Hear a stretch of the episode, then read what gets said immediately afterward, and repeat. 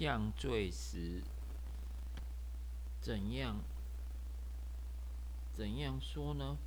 我可以能在罪中叫恩典显多吗？断乎不可。我们在罪上死了的人，岂能可在罪中活呢？保罗写罗马书写到这里，主要讲的是称义的这个主题。他提出这样的质问，是要反驳那些对他的指控。他们说称义的教导鼓励人随便过信徒生活，反正不敬虔的人也能够称义嘛。况且保罗在罗马书五章二十节，甚至于把上帝的恩典扩大到一个地步。说过犯在哪里，彰显的更多。即使是亚当，继而扩至全人类，恩典就是在那里增多。于是他们对保罗这样的教导做了强烈的批评。如果真的是这样，岂不是表示我们犯的？罪越多，上帝的恩典就彰显越大吗？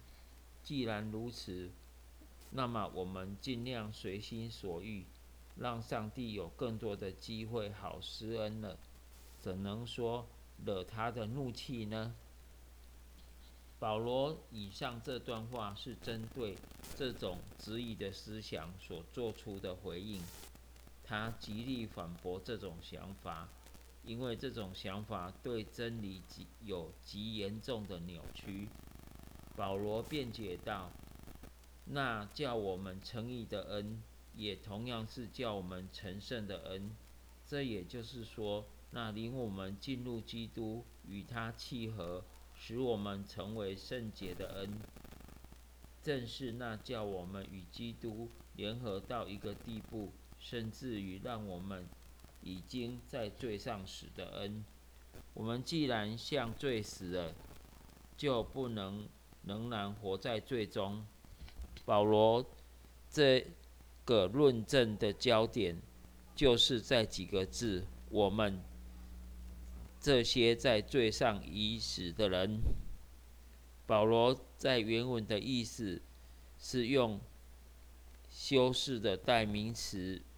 带有着这样的意味，即使我们这些已经属类别人、别的的人，要强调的就是这个主体是某个主要的特性。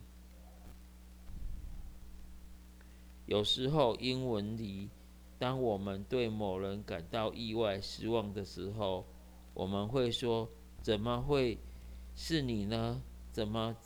在这么多人当中，不是别人，偏偏是你呢？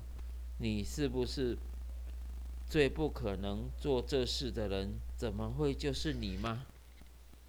我们这样说话，跟保罗在这里用这个修饰代名词的用法一样。这样的表述是要点出一个不协调的现象：这个人的人格、身份和别人的关系。与他所做的事极为不相称。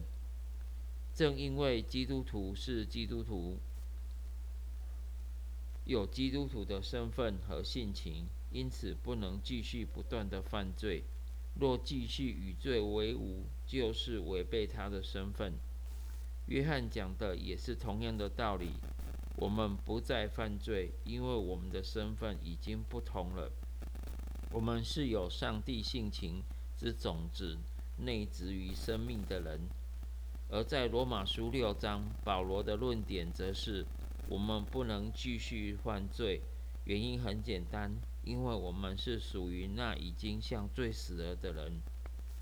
保罗往在往后几节当中谈到，我们若在基督的死的形状上与他联合，则更详尽的述说了这方面的论点。他在那里所用的词，用其字面的意思，就是与生俱来的、生来固定的、先天性的。